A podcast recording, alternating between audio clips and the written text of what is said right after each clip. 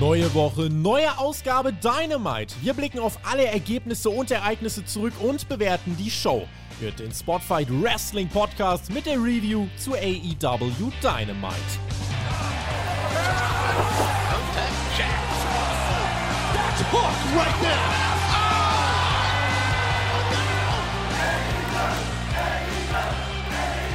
Alright, Brother Friends und Sister Friends, es ist Donnerstag und ihr wisst, was das heißt. Ihr hört meine liebliche Stimme. Ich bin der Alex, der TJ, aber heute heißt es nicht Team TJT, denn statt dem Tobi, der ist im Urlaub, ist der Per an meiner Seite und es heißt heute TJP. TJP.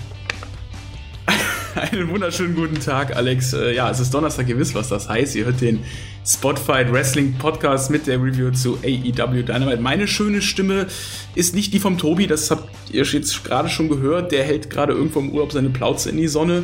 Ähm, ja, ich bin der Peter ohne Tee und äh, wir beide, der Alex und ich, wir führen euch heute durch diese AEW Dynamite Ausgabe, Alex. Das war eine volle Ausgabe, würde ich mal sagen, ne?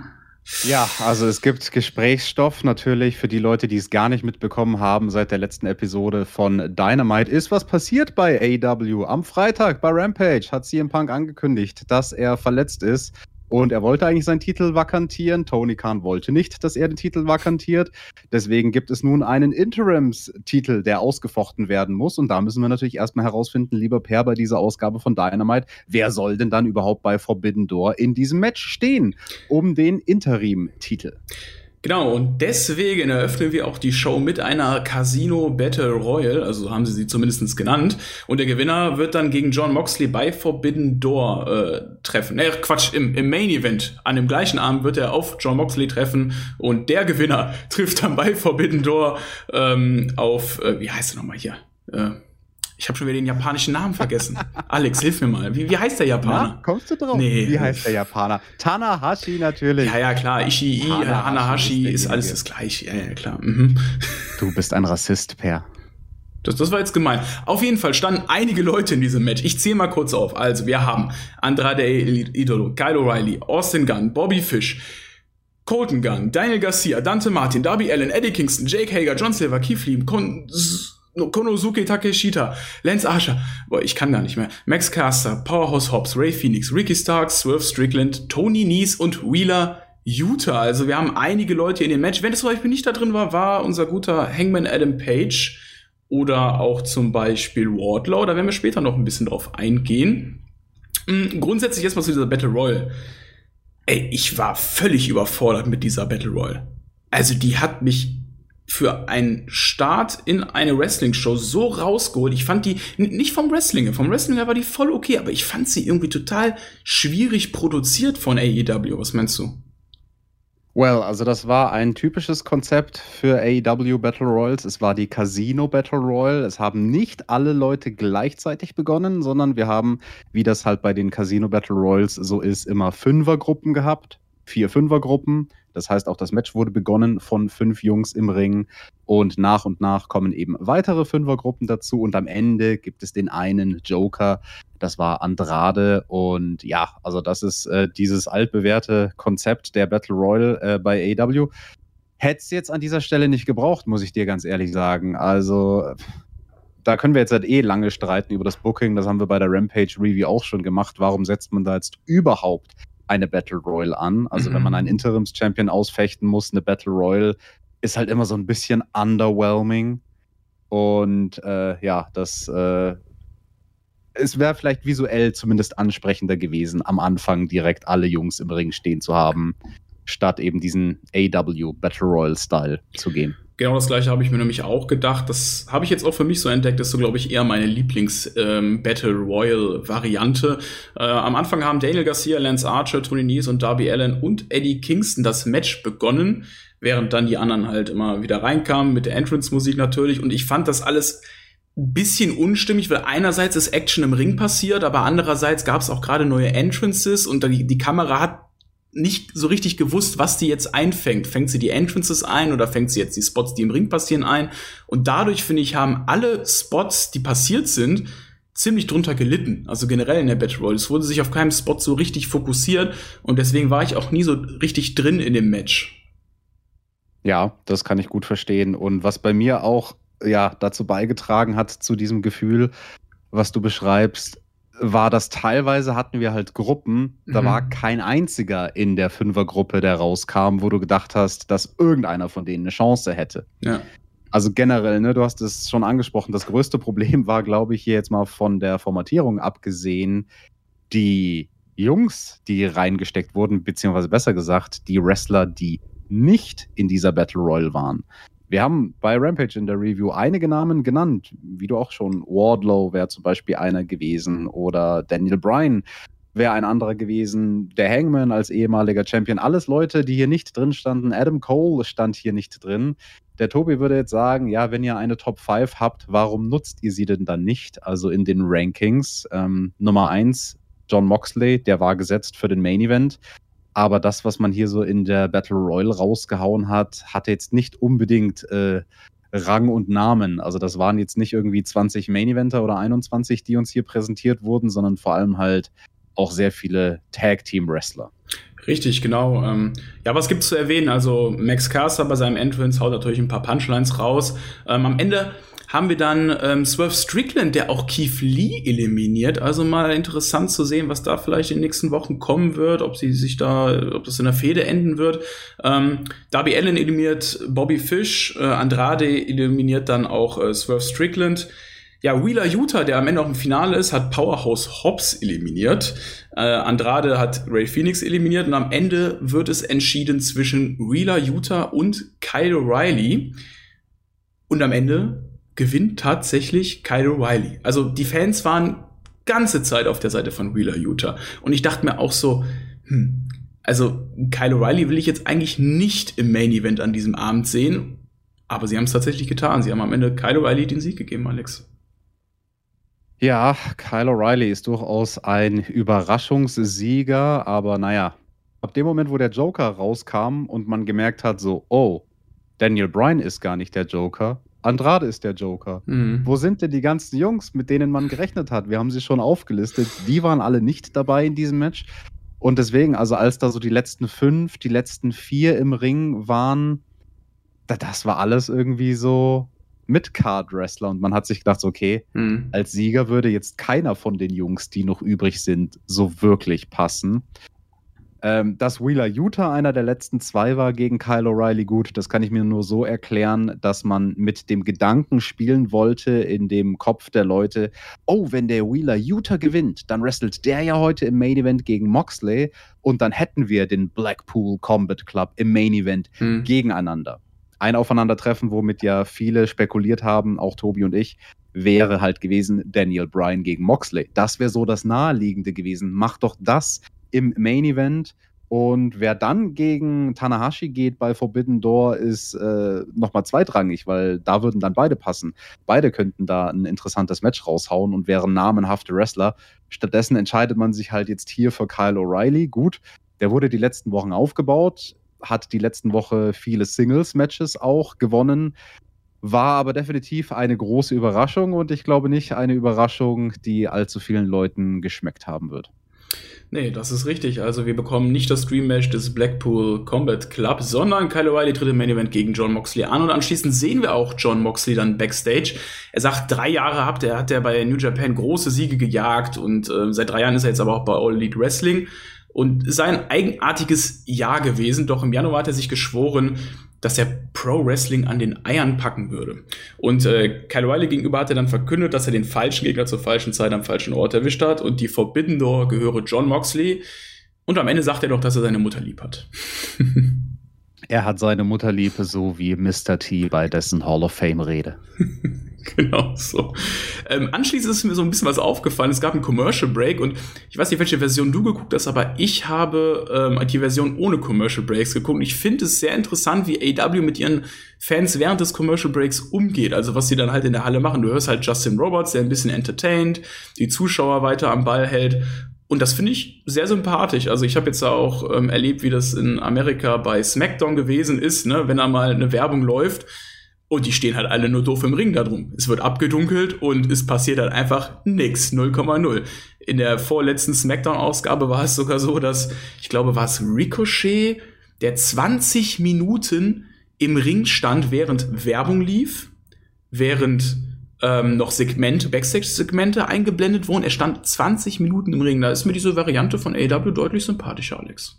Ja, ich habe dieselbe Version gesehen wie du, Per, aber das ist kein Standard bei AW. Du guckst Okay. auch nicht jede Episode von Dynamite. Das war ein äh, Accident, dass wir hier diese Tonspur gesehen haben. Das hat man Mhm. dann daran gemerkt, dass irgendwann auch die Kommentatoren zu hören waren während der Werbung, Stimmt, quasi ja. während dem schwarzen Bild. Und die Kommentatoren haben sich abgesprochen, was die als nächstes im nächsten Segment sagen sollen, dass sie overbringen sollen. Ja, äh, die Verletzung von CM Punk, die gab es jetzt etc. Und äh, das war durchaus eine Kuriosität, ja. Dann, Alex, äh, haben wir ein Breaking Announcement bekommen. Und zwar gibt es bei AEW einen neuen Championship-Gürtel. Es ist der AEW All Atlantic Championship. Das wird von Tony Schiavone verkündet. Der brandneue Titel. Ähm, es ist nicht der aus den Dächern gepfiffene Trios Championship, den sich so alle herbeisehen, ähm, sondern hierfür wird auch ein Turnier stattfinden. Und ich finde das Konzept von diesem Titel eigentlich ganz cool. Es soll ja so ein bisschen die gesamte Welt von AEW repräsentieren, auch die einzelnen äh, Nationen, die dort äh, vertreten sind. Und das Konzept an sich finde ich sehr interessant. Per, das allerletzte, was AEW braucht, ist ein weiterer Titel. Das ist richtig. Und den Namen hast du noch gar nicht genannt. Die All Atlantic Championship. Atlantic, so wie der Atlantik, der Ozean. Ne? Und deswegen sind dann auf dem Gürtel auch verschiedene Flaggen zu sehen von allen möglichen Ländern, die am Atlantik liegen. Natürlich die USA, Kanada, Mexiko, Großbritannien, aber auch andere Länder, die dafür bekannt sind, am Atlantik zu liegen, so Mhm. wie China oder Japan. Per, hast du in Geografie nicht aufgepasst? Die liegen am Pazifik, die beiden letztgenannten Länder. Was haben die zu suchen auf dem All Atlantic Championship Gürtel? Das wäre in etwa so, wie wenn WWF damals 1997 den European Title einführt und auf den Titelgürtel vorne drauf die Flaggen vom Kongo und von Südafrika drauf macht. Ja, das gesamte Konzept war nicht so richtig in sich stimmig, da gebe ich dir voll recht. Ich finde das Konzept trotzdem an sich eigentlich interessant, weil ich glaube, das kann so ein bisschen zur Globalisierung auch von AEW beitragen, in weitere Länder einzutauchen, aber ich Ja, stimme was ist denn das Konzept? Beschreib mal das Konzept. Was, was, was hast du interpretiert als das Konzept? Weil man hat es alles sehr vage gehalten. Also Mhm. sie zeigen uns ein kurzes Promo-Video, wo dann Tony Schiavone ein bisschen redet und eigentlich reden sie nur, ohne etwas zu sagen. Und sie sagen, oh, wir haben einen neuen Titel und er heißt All Atlantic Championship. Mhm. Ähm, ich hatte so ein bisschen Fußball-Weltmeisterschaft-Vibes. Also vielleicht denkt sich dann ja irgendeiner aus Kanada oder was weiß auch ich immer, hey, der tritt für mein Land an und dann verfolgt er vielleicht das AW-Produkt ein bisschen mehr, kommt ein bisschen, wird ein bisschen mehr into it. Wer weiß, und das war so mein Gedanke, den ich hatte dazu. Aber warum, Per, nennen sie es All Atlantic Championship? das ist ja egal. Warum ist ja dieser egal, Name? Egal. Es ist, ist ja egal, Alex. Und, und warum, und jetzt mal ganz vom Namen abgesehen und von dem Konzept und ob da Flaggen drauf sind und ob es die richtigen Flaggen sind oder falsche Flaggen oder was auch immer. AEW braucht nicht noch einen Titel in der Männerdivision. Nein. Wirklich. Das ist das allerletzte, was sie brauchen. Bei der TNT Championship, da kann man schon drüber streiten, ob es die wirklich braucht. Ne? Das ist ein Titel, den sie sehr degradiert haben. Und jetzt für mich so ziemlich aus dem Nichts kommt dieses Announcement, ach hey, wir haben noch einen Titel. Es war nie die Rede in den letzten Wochen oder Monaten jemals bei Dynamite, hey, es wird ein neuer Titel geben, äh, einen neuen Titel geben eventuell oder irgendwie sowas in die Richtung. Das kam für mich ziemlich aus dem Nichts und ich frage mich, warum.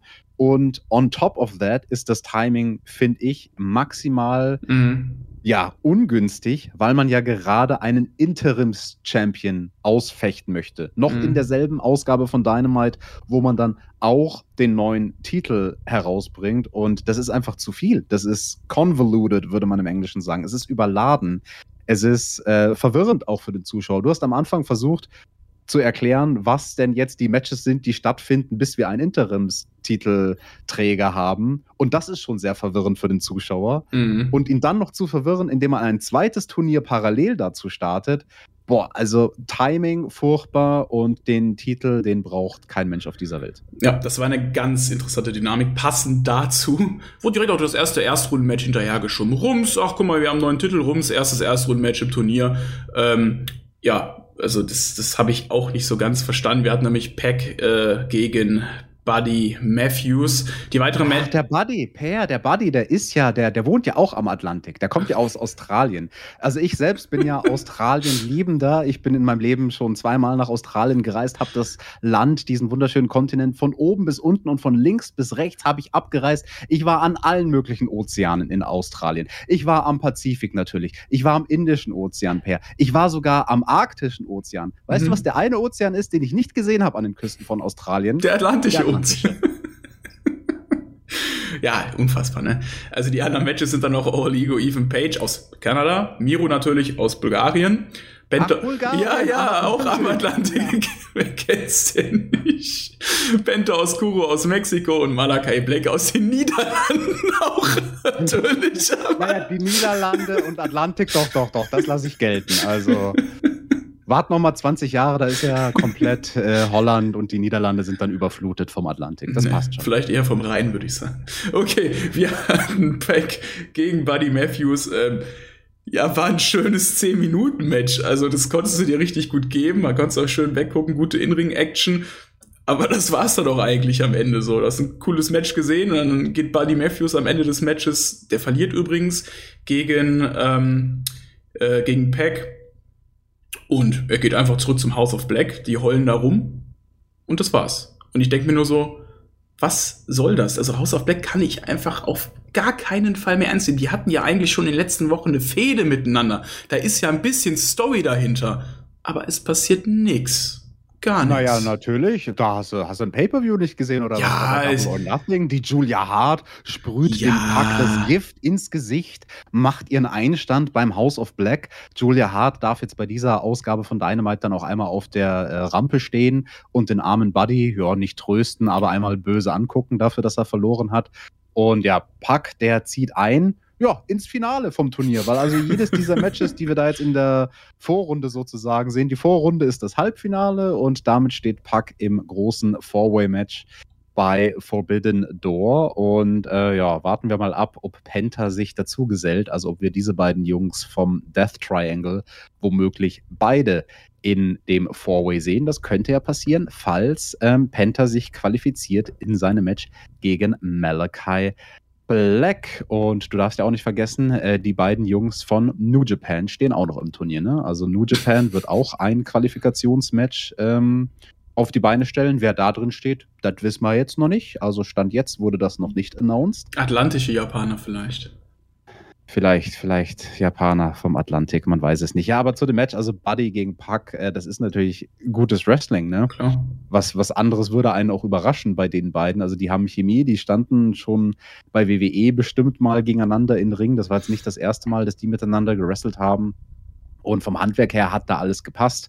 Es gab einen Spot, den fand ich besonders schön von Buddy, auch wenn es nicht äh, den Sieg gebracht hat, aber zumindest einen schönen Nearfall, wo er vom zweiten Seil einen Sunset Flip springt über Puck und den dann durchrollt und aus dieser Durchrollbewegung zur Liger-Bomb hochhieft. Mhm. Das fand ich ziemlich cool und innovativ. Das hat mir gefallen. Aber am Ende eben vom Pack natürlich Black Arrow zum Finish 1, 2, 3. Da kriegt fast keiner jemals die Schulter hoch. So nicht auch, so auch nicht der Buddy. Und ähm, ja, äh, wollen wir noch weiter über dieses tolle Turnier reden? Wer gewinnt denn das Ding? Wer, wer, wer ist denn dein Favorit? Wird's der Ethan Page oder wer oder was oder wie? Ich bin für Bulgarien. Für den Miro. Der Miro. Braucht ja. er denn einen Titel? Der, der war doch schon mal Mid-Card-Champion. Der war doch schon mal TNT-Champion. Warum muss er jetzt noch All-Atlantic-Champion werden? Ja, der war noch nicht Undercard-Champion. ja, das ist, äh, du, du sagst das mit so einem Zwinkern im Auge, aber darüber könnten wir jetzt tatsächlich durchaus auch diskutieren, hm. äh, wo denn dieser Titel sich wohl einreihen wird. Also ich kann mir schwierig vorstellen, dass der exakt denselben Stellengrad haben wird wie die TNT Championship. Der Verdacht liegt nahe, dass das eher irgendwie mit der Zeit zum ja, zum Undercard-Titel werden könnte. Was mhm. hast du da für Gedanken zu diesen zwei konkurrierenden Titeln? Ich habe auch absolut keine Ahnung, wie das noch irgendwo reinpassen soll. Also ich meine, äh, wir haben da zwei Titel, auch der TNT-Teil hat an Prestige die letzte Zeit verloren und äh, ja, ich weiß es nicht, also wir haben auch in dieser Ausgabe einfach viel zu viele Titel gesehen. Deswegen, ich bin äh, Titel übersättigt, kann man sagen mittlerweile. Und Ja, warten wir erstmal ab das Turnier. Ähm, ich bin aber auch eher der Auffassung, dass das eher nach unten mit dem Titel als nach oben gehen wird. Ja, also dieser Titel, die All Atlantic Championship, das ist so ein Thema. Da ist eure Meinung gefragt in den Kommentaren oder falls ihr die Review live im Live-Chat seht auf YouTube bei der Premiere, dann auch gerne in den Chat. Sagt es uns, was haltet ihr von diesem Titel? Was geht euch durch den Kopf? Wir wollen uns ein bisschen an den Kopf schlagen. Gutes Stichwort. Backstage meldet sich nämlich Eddie Kingston zu Wort. Übrigens der realste Typ in dieser gesamten Dynamite-Ausgabe. Er hat Jack Hager adressiert, äh, welcher ihn eine, seine Chance auf die World Championship jetzt in der Battle Royale gekostet hat. Und äh, Kingston gibt dann zu verstehen, dass er ihn, Daniel Garcia und 2.0, und er sagt, ja, wie auch immer die beiden eigentlich heißen, die heißen übrigens Everwise Will Never Rise, merkt euch das. Ähm, Nein, die heißen Matt Maynard und also den Namen habe ich jetzt gelernt, aber bei dem anderen weiß ich immer noch nicht, wie er heißt. Everwise Will Never Rise. Er will bei Rampage gegen Jack Hager nämlich antreten, egal ob NBA oder NHL vorher im Programm läuft. Und er sagt dann auch hier zum äh, Producer, hör auf mich herunterzuzählen, ich red so lange wie ich will. Und dann zieht er ihn sogar auch vor die Kamera. Und äh, Eddie Kingston, Alex, ist der realste Motherfucker in dem ganzen Business. Absolut. Eddie cuttet eine Promo. Das ist selten schlecht. Das ist selten schlecht. Ähm, anschließend geht's nach einer kurzen Werbepause dann äh, mit Trent Beretta weiter von den Best Friends im Ring. Denn heute, Alex, ist National Best Friends Day. Wusstest du das? Ist das so? Oder jetzt muss ich irgendwie ja. Marcel fragen, weißt du eigentlich, welcher Tag heute ist, Alex? Also du, lieber Per, ich weiß nicht, ob du mein Best Friend bist. Hm. Ja, das, dann ist es der Tobi wahrscheinlich. Also der steht auf jeden Fall im Ring dann kommt FTA raus und er, sagt halt, ja, ich fand's ja doof, dass es No Contest geendet hat, das letzte Match um die ROH Tag Team Championships. Übrigens wieder ein Titel, den ich viel zu viel finde in dieser Show. Und äh, findet, dass er eigentlich weitere Titelchance verdient hat mit seinem Partner. Und gibt natürlich wieder FTA-Chance und äh, Cash wieder hat dann erklärt, dass auch er nicht damit zufrieden ist, das Match nicht offiziell gewonnen zu haben, denn sie seien ja das beste Tag Team der Welt. Deswegen stehen sie auch im AEW World Championship Titelmatch. Ach nee, nee, stehen sie ja gar nicht, ne? Ah ja, was. Und ähm, dann kommt jemand raus, Alex. Wer kommt denn da raus? Es wird eine Musik gespielt und FTA sagt, ah, Japan. Cool. Genau das gleiche habe ich mir auch gedacht, bevor der Name da am Titantron stand. Ja, Will Osprey kommt raus und gibt seinen Einstand bei All Elite Wrestling. Also da habe ich schon auch äh, blöd geguckt. Ähm, man bringt ihn jetzt hier bei dieser Ausgabe. Durchaus interessant. Also Osprey ist natürlich so ein Name, der wurde hochgehandelt mhm. für Forbidden Door. Mei, was da alles für Dream-Matches jongliert wurden. Osprey gegen CM Punk oder Osprey gegen Puck oder Osprey gegen Danielson. Ja, äh, stattdessen, was kriegen wir jetzt? Osprey gegen Trent? Ja, er kommt auf jeden Fall mit seiner Clique raus, mit dem United Empire. Ähm, ich bin halt kein New Japan Pro Wrestling Verfolger. Ich kenne dieses Stable nicht. Ich kenne natürlich Will Osprey, sehr bekannter Name in der Szene. Ähm, hab mir dieses Debüt aber auch anders vorgestellt. Das wurde, wirkte einfach so, ja, schieben wir die mal kurz rein. Das ist übrigens Will Osprey. Auch keiner von den Fans hatte übrigens Ahnung, als die Musik ertönt ist, wer das überhaupt ist, bis da Will Osprey oben am, äh, am Titantron stand. Und so genau habe ich mich nämlich auch gefühlt. Kommt er raus, es gibt ein, ja, es gibt einen Pop, aber der jetzt auch nicht riesig ist, sagen wir so. Und dafür, dass wir alle vorher immer uns die Dream Matches überlegt haben und Will Osprey eigentlich schon auf einer Stufe mit Okada ist in unserer Vorstellung zumindestens, dass wir uns die Matches da zusammengewürfelt haben, war das ziemlich verhalten, was da alles passiert ist und wirkte einfach nämlich recht zusammengequetscht. Also United Empire hat dann hier FTR und Trent Beretta noch attackiert und dann war auch direkt Schnitt, Werbung. Ja, also ja. Osprey darf noch sein Finish machen, diesen äh, Back Elbow, den er sehr unorthodox von hinten gegen den äh, am Boden knienden Gegner, in dem Fall Trent, zieht. Mhm. Und ja, bei Rampage kriegen wir dann ein Match. Das wurde dann später angekündigt. Da wird sich Trent zusammentun mit FTR gegen Aussie Open und äh, den guten Osprey. Also Osprey sehen wir catchen bei Rampage. Da habe ich ja diesmal dann schon Bock auf äh, Rampage, muss ich sagen. Die machen wir beide ja, übrigens, ne? ne? Hm? Die machen wir ja, beide. Wunderbar. Klar. Da sind wir gleich nochmal vereint bei Rampage. Heißt auf Patreon dieses Wochenende hm. nämlich auch TJP. TJP. Nun sehen wir Red Dragon, Adam Cole und William, Backs, William Regal backstage bei Tony Schiavone. Und äh, Regal hat dann O'Reilly gefragt, ob er wirklich bereit ist für ein Match gegen Moxley. Und er wünscht ihm viel Glück und bedauert es, dass er kommentieren muss. Und ähm, ja, wie O'Reilly den Schädel gespalten bekommt. Das möchte er nämlich nicht kommentieren. Und äh, ja, O'Reilly lässt dann seine jüngste Erfolge Revue passieren. Ihm geht es darum, gegen die besten Wrestler der Welt anzutreten. Und daher will seine Chance auf die World Championship wahrnehmen. Adam Cole kündigt an, das Match, das, das nächste Match zu kommentieren. Denn er ist sich sicher, dass Kylie, Kyle O'Reilly gewinnen wird gegen John Moxley. Bist du dir auch sicher, dass Kyle O'Reilly gewinnen wird, Alex? Ja, Kyle O'Reilly wird bestimmt neuer Interim World Champion, ganz bestimmt. Und Adam Cole, äh, der darf erstmal rauskommen mit seinem schönen Titelgürtel um die Schultern. Ne? Er ist ja jetzt hier Owen Hart Cup äh, Sieger. Ein Titelgurt mehr. Man kann nicht genug Gürtel sehen in einer Show. Warum? Das ist doch eigentlich quasi nur wie im Pokal gewesen. Also, ja, also. Wieso nimmt er den mit in die Show? Du hast schon 80 Millionen Gürtel bis jetzt gehabt in dieser Ausgabe und dann bringt er seinen Owen Hart Gürtel mit. Okay. Ja, kannst du vielleicht jetzt ein oder zweimal machen, aber dann will ich den auch nicht mehr sehen. Damals, als Braun Strowman bei, äh, bei diesem Greatest Royal Rumble in Saudi-Arabien diesen Gürtel gewonnen hat, der hat er einmal hochgehoben und weggeschmissen danach.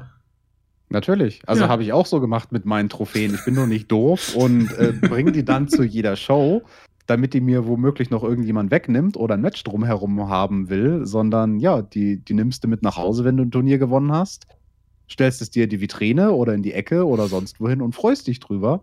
Aber nein, äh, ja, Adam Cole und Britt Baker, die werden wir jetzt, glaube ich, noch eine Weile mit diesen Gürteln sehen. Also irgendjemand backstage hat da einen Gürtelfetisch. Ich weiß nicht, wer es ist, ob Tony Khan oder Kenny Omega. Irgendjemand kriegt nicht genug von diesen Gürteln. Mehr per. Mehr, mehr Gold. Gürtel. Mehr Gold. Mehr. mehr Gürtel. Wollen wir. Das wollen vielleicht auch äh, Hangman Adam Page, ja, vielleicht auch nicht, weil er hat seinen Titel vor kurzem erst verloren. Der tritt nämlich gegen David Finlay an und wie gesagt, Adam Cole sitzt am Kommentatorenpult und ich dachte mir erstmal, deren Fehde ist doch eigentlich schon jetzt länger vorbei. Warum sitzt er da jetzt am Kommentatorenpult? So völlig random. Ja. Also auf das nächste Match angucken. Okay. Weil er da David Finlay sehr kennt. berechtigte Frage. Ja, weil er David Finlay kennt. Deswegen. Hat er so begründet auf jeden Fall.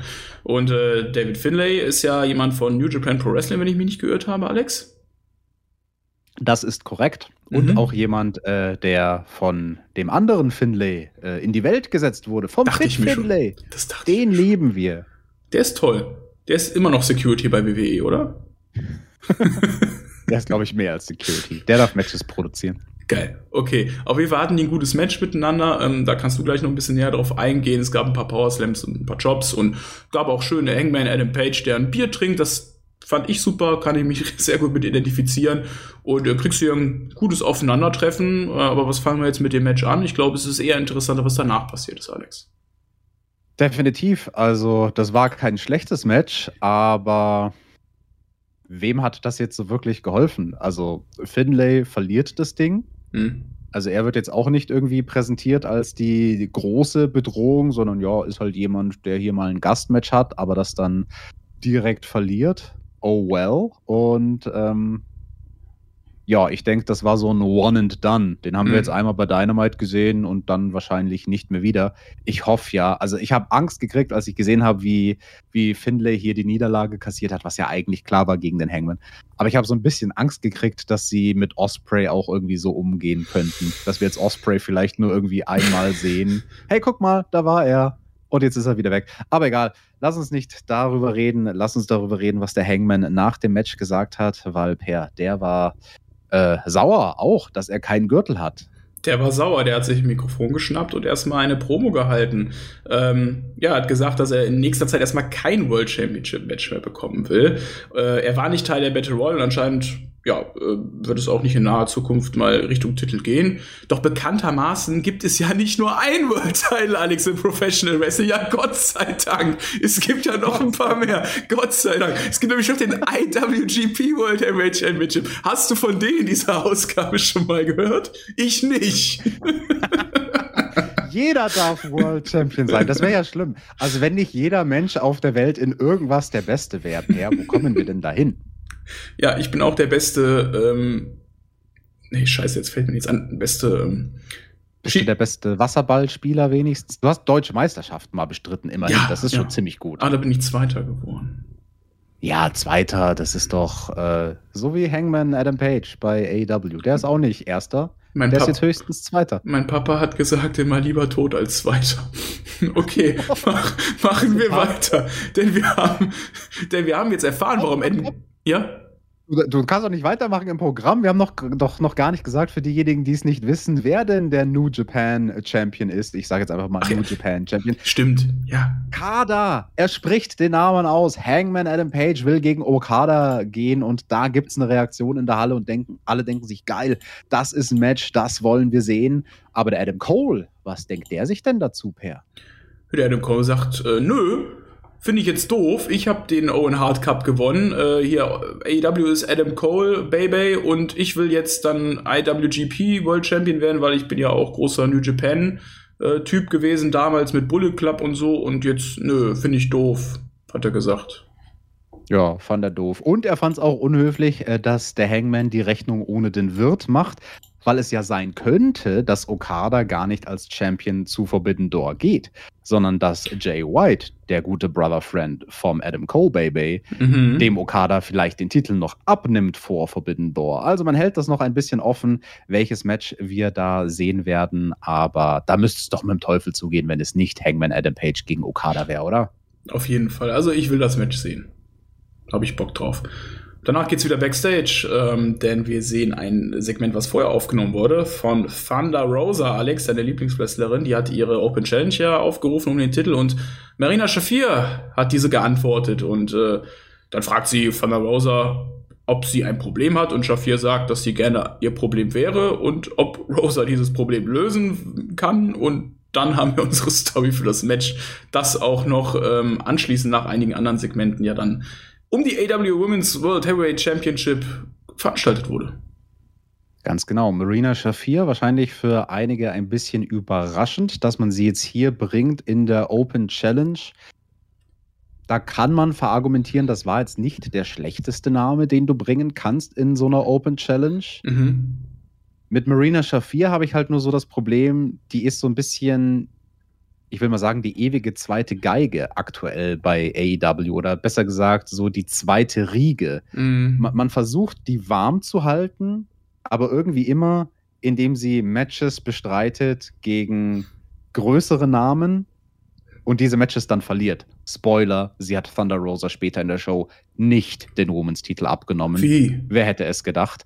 Und also, das kannst du halt einmal machen, das kannst du zweimal machen. Ähm, das ist so ein bisschen wie nach dem Wolf schreien. Mhm. Wenn du halt dann das dritte, vierte, fünfte, sechste Mal nach dem Wolf schreist, kommt keiner mehr.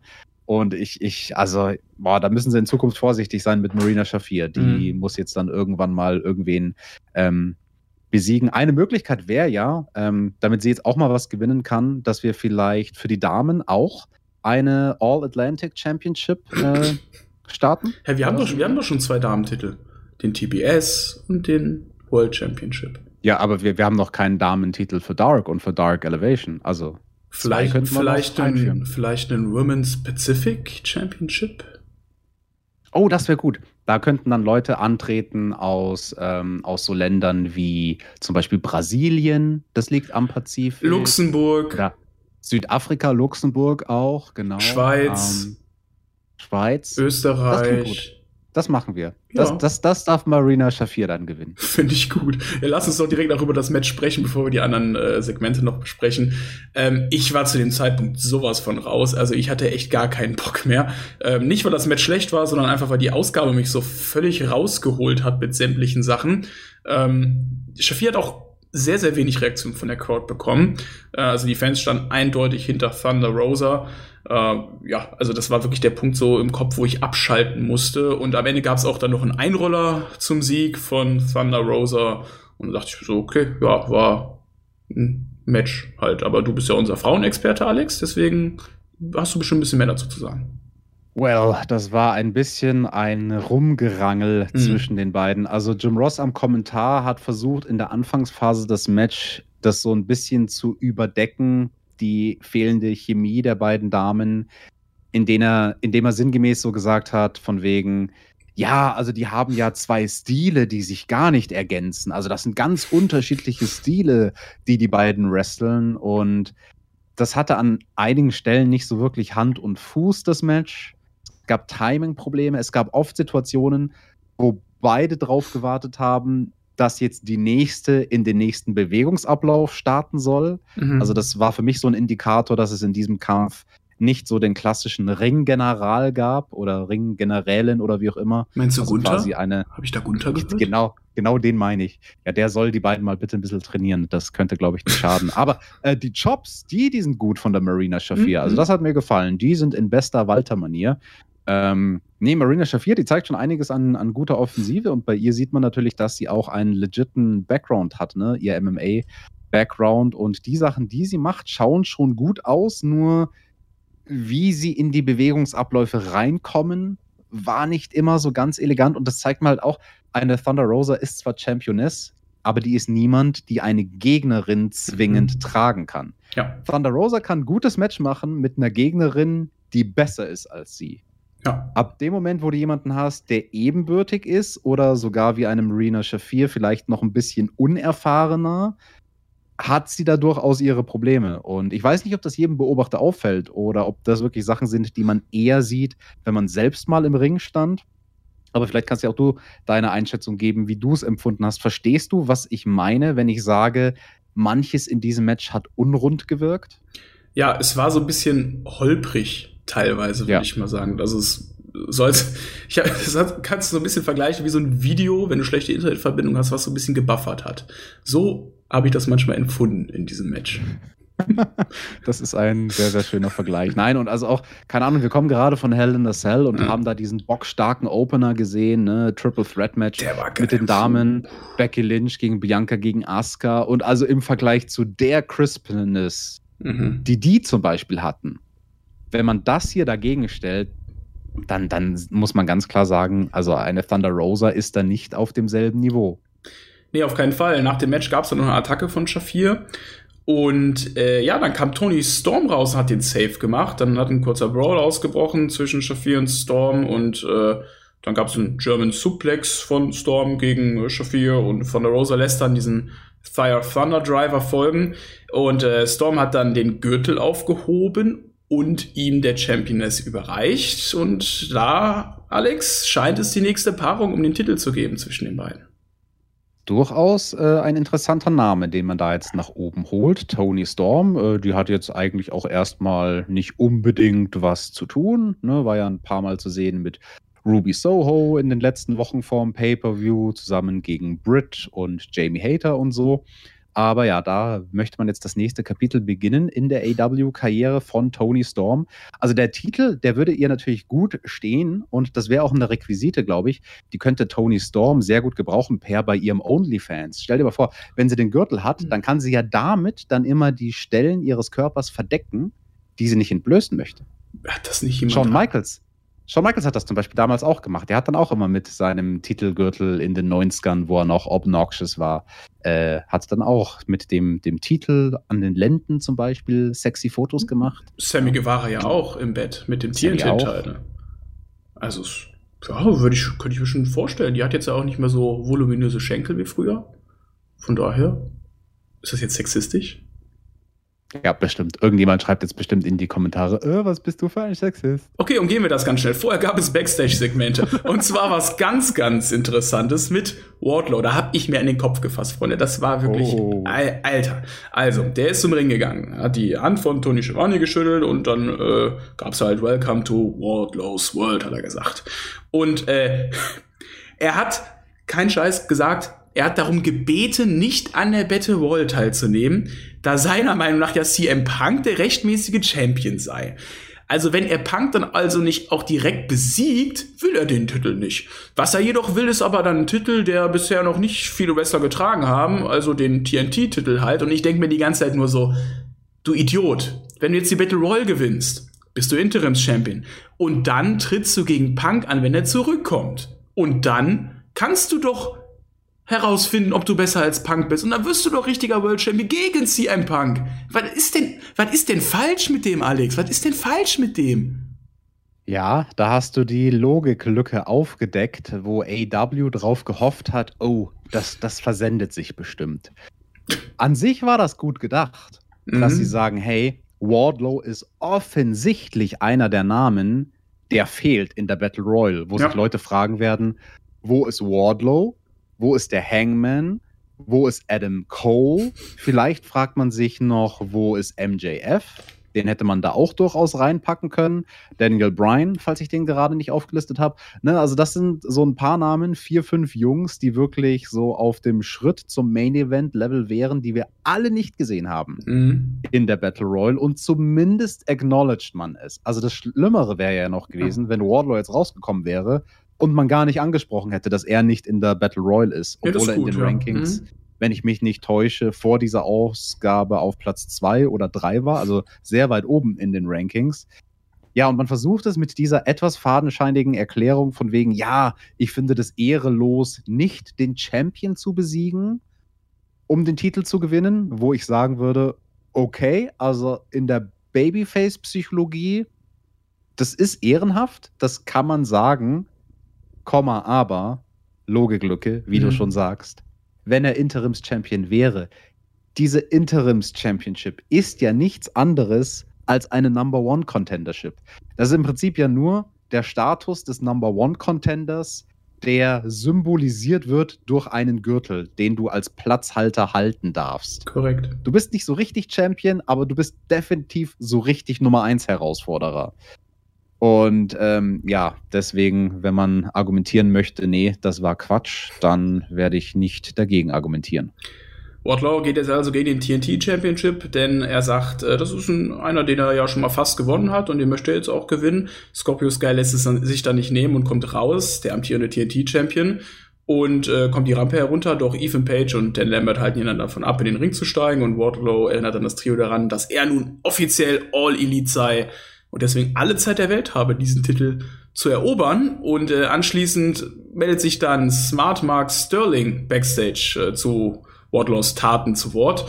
Und ähm, da er ein netter Kerl sei, hat Wardlow nun zwei Optionen. Entweder er begegnet mit ihm vor Gericht oder er muss 20 Security-Mitglieder bekämpfen in der nächsten Woche bei Dynamite. Ja, dann soll er mal gegen 20 Securities antreten. Also das wurde dann auch später angekündigt, dass es dieses Match geben Aber. wird. Das ist ein bisschen schizophren, was man hier mit Wardlow macht. Also warum hat man bei AW das Gefühl, jetzt wo er mega Rückenwind hat, nachdem mhm. MJF ihn sowas von overgebracht hat beim Pay-per-view, und jetzt überlegt man sich so bei AEW, okay, was machen wir mit diesem Wardlow? Und jetzt hat er irgendwie so zwei Stories gleichzeitig. Das meine ich mit Schizophren. Mhm. Diese Sache mit Mark Sterling, also Mark Sterling, der ist mehrere Level unter einem Wardlow. Da denke ich mir, was soll das noch? Das, das, das reicht nicht mal zum Überbrückungsprogramm. Das will ich einfach schlichtweg nicht sehen. Ja. Wenn sie jetzt nur in Richtung TNT Championship gehen würden mit Wardlow, fände ich das besser. Dann hätte ich mir aber gewünscht, dass sie das letzte Woche, als wir frisch aus dem Pay-Per-View rauskamen, direkt auf den Weg geführt hätten. Weißt du, wie ich meine? Dass sie direkt letzte Woche gesagt hätten, ey, Wardlow will TNT-Champion werden, das ist jetzt neu, seine neue Mission. Und dieses ganze Ding mit Mark Sterling, ja, und ob der da jetzt noch 20, 30, 50 Securities verhaut, macht den Wardlow das äh, noch sehr viel mehr over, also klar, das wird einen kurzen Lachen, Lacher geben und das Publikum sagt sich dann, hey, yeah, er hat die Securities weggehauen. Aber das ist nicht wirklich das, was ich unter einer Storyline ähm, ja, empfinde. Weil, also das mit den Securities, das war ja Mittel zum Zweck. Das hatte ja eine Daseinsberechtigung während der Storyline mit MJF. Mhm. Da gab es einen guten Grund für die Securities die Storyline ist beendet. Für mich gibt es keinen guten Grund mehr für diese ganzen Securities und der Sterling, der darf auch wieder irgendwie sich einen anderen Schützling suchen von mir aus. Vor allem ist Wardlow auch keiner mehr, der jetzt irgendwie einen Aufbau mit irgendwelchen Geeks braucht, wie andere Big Mans zum Beispiel. Ich meine, der hat schon eine richtig stabile Fehde gegen MJF gehabt, die ihn genug overgebracht hat. Der ist jetzt angekommen als Singles Competitor und äh, muss jetzt da in die nächste Fehde starten. Und jetzt hat er nicht letzte Woche gegen irgendeinen Jobber gekämpft? In der Dynamite-Ausgabe? War da nicht irgendwas? Und jetzt nächste Ach, Woche. Lass mich zurückblättern. Was hatten wir da letzte Woche? wo war denn der Wardlow? Das hat JD Drake, den dicken JD Drake hat er ja, besiegt, ja. Sage ich ja. Und nächste Woche soll er gegen Securities antreten. Das braucht er alles nicht. Der soll jetzt in die TNT-Fehde starten und fertig ist. Und, naja. Ja, aber der Scorpio Sky, also das Problem, das müssen wir vielleicht noch acknowledgen an dieser Stelle, was jetzt im Real Life das Problem ist. Scorpio Sky ist verletzt. Ne? Also der hat mhm. Knie, muss sich da erstmal erholen. Wenn es eine Sache gibt, die AW gerade nicht gebrauchen kann, dass sich noch mehr Champions verletzen. Hm. Der World Champion CM Punk ist schon verletzt und kann seinen Titel nicht verteidigen. Da wollen sie jetzt natürlich nicht die beiden Herrengürtel vakantieren oder Interims-Champions für zwei Titel ausfechten. Deswegen sagen sie bei Scorpio Sky, komm, erhol dich erstmal. Vielleicht braucht er auch gar keine OP, das weiß ich nicht. Und deswegen ist quasi, glaube ich, hoffe ich, diese ganze Sache mit Mark Sterling nur deswegen entstanden, weil man nicht direkt nach dem Pay-per-view die Storyline mit Scorpio Skies starten konnte, wegen der Verletzung.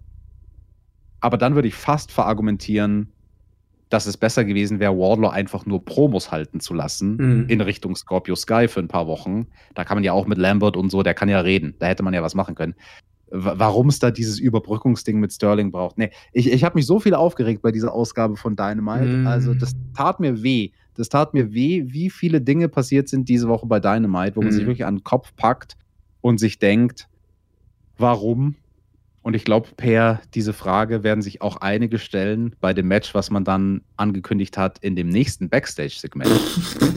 da geht es nämlich um die Tag-Team-Titel. Ja. Und für diejenigen, die sich denken, der Jeff Hardy, der darf sich jetzt erstmal ausruhen und äh, seine ganzen Verletzungen auskurieren, ja, Newsflash. Nö, es folgt äh, nach der Werbepause nämlich dann das Segment mit den Young Bucks. Die sind im Lockerroom und äh, sprechen über ihre jüngsten Siege. Als Ergebnis ihrer Siegesserie wollen sie nämlich jetzt endlich die Tag Team Titles wieder haben. Und äh, dann tauchen die Hardys auf und Matt Hardy erinnert dann die Bucks daran, dass die Young Bucks bei Double or Nothing, dass sie die ja besiegt haben. Dann kommt Christian mit dem Jurassic Express dazu.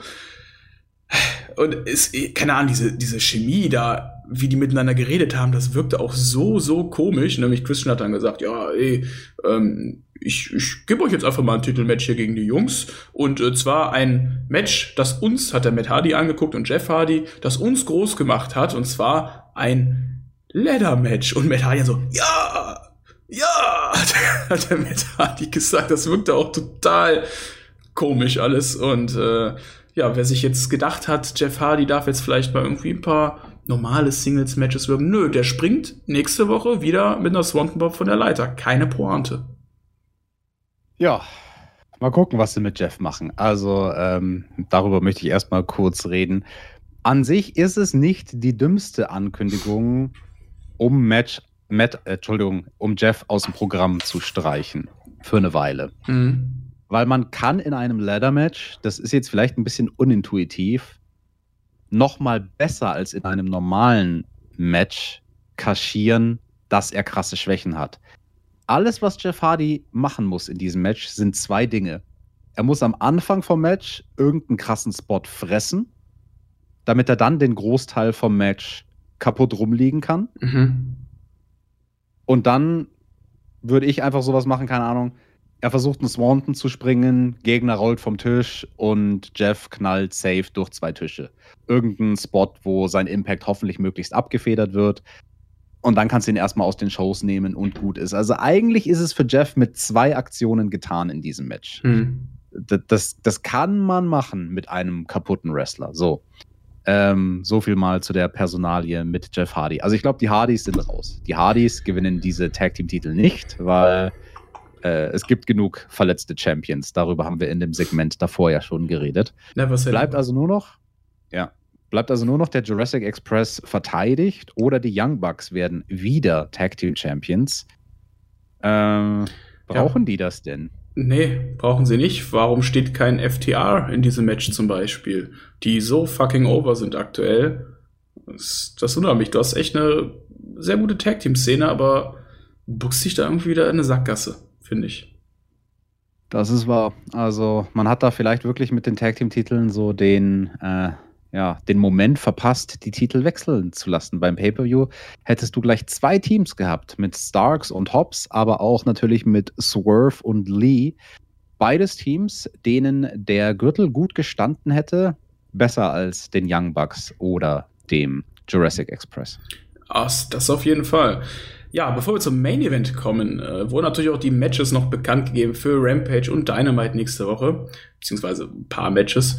Ähm, am Freitag, wir beide sprechen dann über Red Velvet gegen Chris Statlander. Dann sprechen wir noch natürlich ein Trios-Match, wie soll es auch anders sein? FTR, Trent Beretta gegen United Empire mit Will Ospreay. Es gibt ein Singles-Match zwischen Jack Hager und Eddie Kingston und Sandham Singh und Jay Lethal werden ihr Debüt feiern und natürlich Hookhausen wird sprechen in dieser Ausgabe. Freuen wir uns auf Freitag, oder? Hookhausen. Ja, da freuen wir uns auf Freitag. Also Freitag in den USA, Samstag bei uns dann die Review auf Patreon zu hören.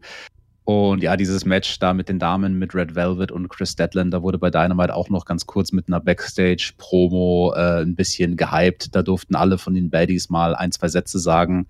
Auch der neue Manager der Clarence Mason für Arme, wie ich ihn gerne nenne.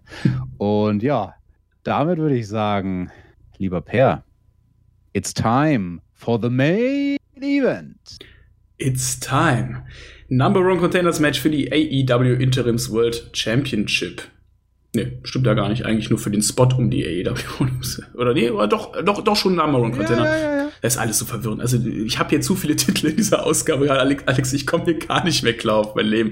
Nein, ja. aber du hast es richtig gesagt. Number One Contendership für die Interim Championship. Ja, ne? Okay. Das sind auch die einzigen World Championships, die es gibt bei AEW, oder? Ja, von anderen Ligen gibt es noch ein paar, aber es ist nur ein Dutzend, also ist nicht so schlimm. Ach, Gut, vielleicht WXW Championship bald noch bei der Apple, wir haben ja noch keinen. Ähm, okay, John Moxley gegen Kyle O'Reilly im Main Event von AW Dynamite. 14 Minuten geht dieses Match. Es ist ein sehr hart geführtes und stiffes Match. Hat mir gut gefallen am Anfang. Gibt viele Holdings und viel technisches Wrestling auch am Boden und ein paar Ausflüge dann auch außerhalb des, des Rings. Ähm, O'Reilly hat sich dann aus so einem äh, Bulldog-Choke gerettet, indem er ins Middle Rope biss und Moxley hat dann von unten gegen das Seil getreten, sodass äh, das Seil halt O'Reilly tiefer ins Gesicht gehämmert wurde. Fand ich einen sehr coolen Spot, Alex. Ja, solche Spots liebe ich sowieso, wenn irgendwas ins Gesicht Ins geht. Gesicht. Und dann Moxley versuchte sich an einem Gotch-Style Piledriver, den O'Reilly in einen Triangle Choke konterte. Wenig später verwandelte er dann den Griff in eine Niba. Doch Moxley befreite sich auch aus dieser und konnte am Ende das Match mit dem Paradigm Shift nach 14 Minuten und 14 Sekunden für sich entscheiden. John Moxley geht zur Forbidden Door und darf um die AEW Interims World Championship antreten, Alex.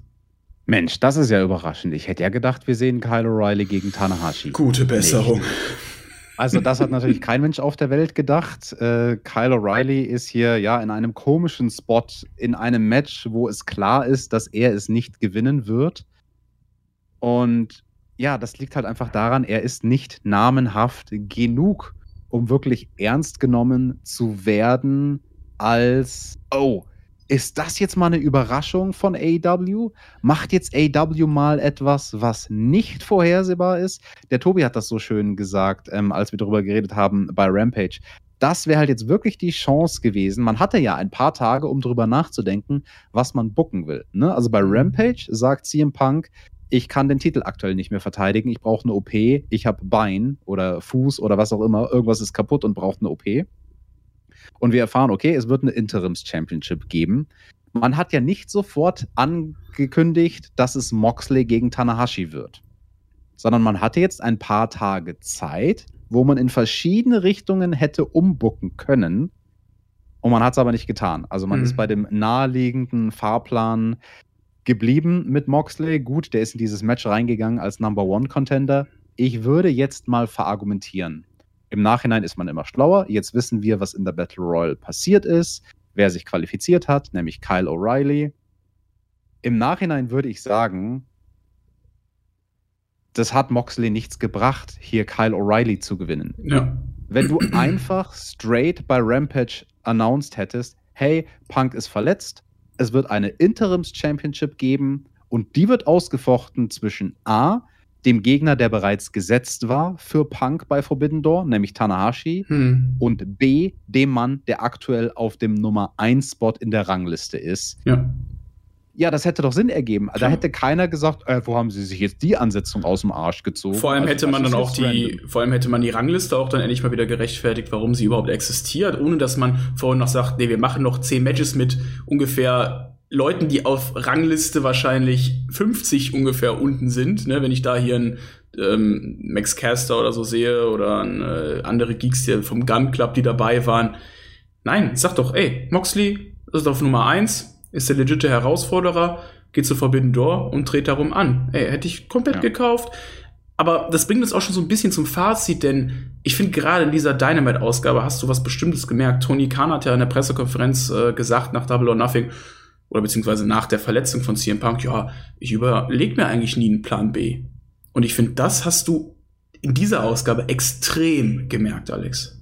Ja, das hast du sehr, sehr schön ausgedrückt, Per. Das ist wirklich so. Und ja, als er dieses Statement von sich gegeben hat, der gute Tony Khan, habe ich mir auch gedacht, so, uh, das ist problematisch. Also ich kann aus eigener Erfahrung reden, da musst du jetzt nicht mal zu den ganz großen Ligen gucken. Da kannst du auch so eine Promotion nehmen, wie zum Beispiel die WXW. Mhm. Die hat immer einen Plan B. Also zumindest in Zeiten vor der Pandemie, jetzt mit Pandemie und so, da weiß ich nicht, wie es bei den Promotions Backstage abging. Aber ne, ich kann das definitiv sagen, dass es sowas selbst im Indie-Bereich gibt, Mhm. dass sehr elaborierte Plan Bs existieren. Und das ist gut so. Weil was machst du, wenn das eine Pferd, auf das du setzen möchtest, sich verletzt? Ja, scheiße, dann stehst du doof da. Und in der Situation ist jetzt Tony Khan. Er hat keinen Plan B und das merkt man an dieser Ausgabe, das ist wahr. Und ja, ich würde verargumentieren, diesen ganzen Umweg, den man da gegangen ist mit der Battle Royal, das hat es unnötig kompliziert gemacht. Diese ganze Sache mit dem Interimstitel, wenn du es straight announced hättest, mit der Begründung, Tanahashi war eh der Herausforderer und Moxley ist auf Platz 1 der Rangliste. Das wäre alles gewesen, was man hätte machen müssen. Das wäre besser gewesen als jetzt mit dieser Battle Royal. Mit dieser Battle Royal hat man Moxley nicht weiter nach oben geelevated. Und hingegen Kyle O'Reilly, den hat man vom Standing her geschwächt in meinen Augen.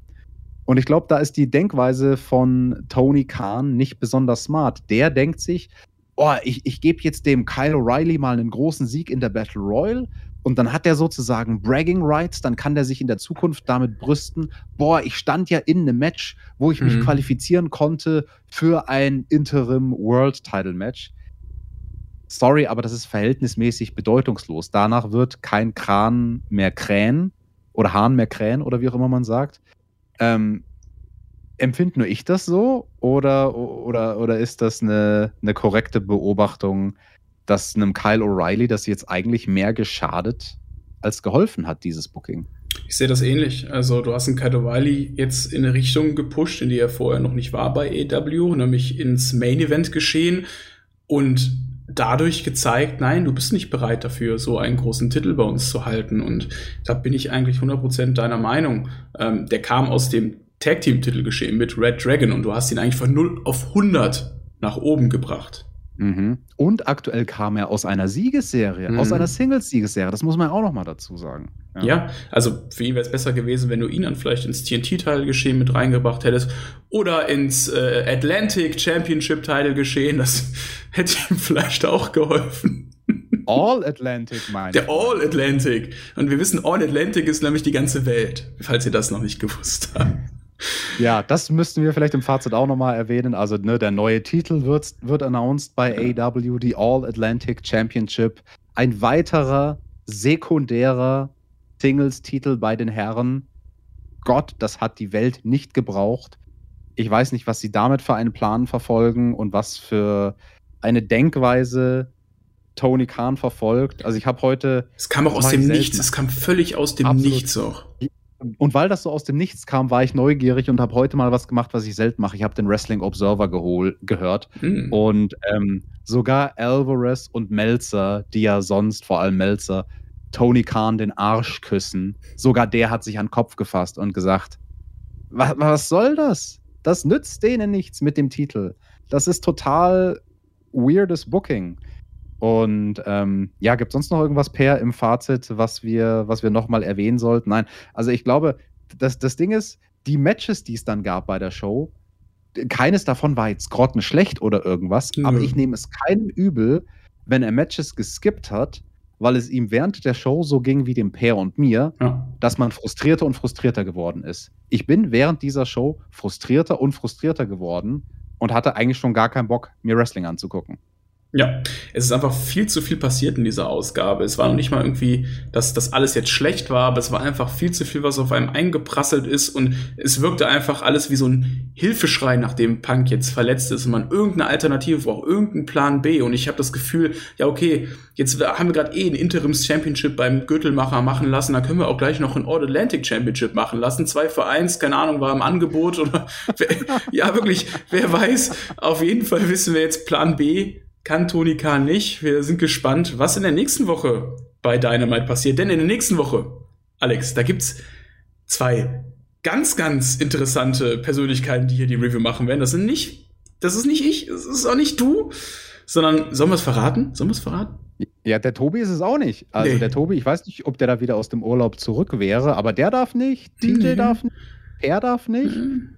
Ja, äh, der Tippspiel Zweitplatzierte, der hat sich äh, was ganz Lustiges ausgedacht. Das war nämlich der Preis, den es zu gewinnen gab bei unserem Tippspiel für den Zweitplatzierten. Äh, man darf sich aussuchen, eine Review, die von zwei Leuten aus unserem Team gemacht werden soll. Was hat, was hat man sich ausgesucht, Per?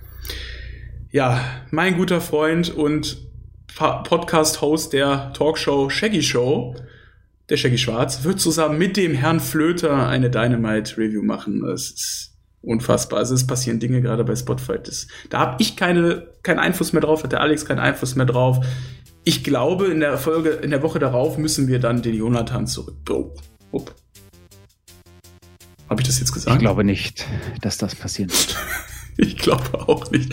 Damit sind wir am Ende angekommen. Ich bedanke mich äh, recht herzlich bei dir, Alex, für diese Ausgabe, die wir besprechen durften, auch bei euch fürs Zuhören. Ähm, uns beide hört ihr wieder als Patreons auf Patreon in der Rampage Review.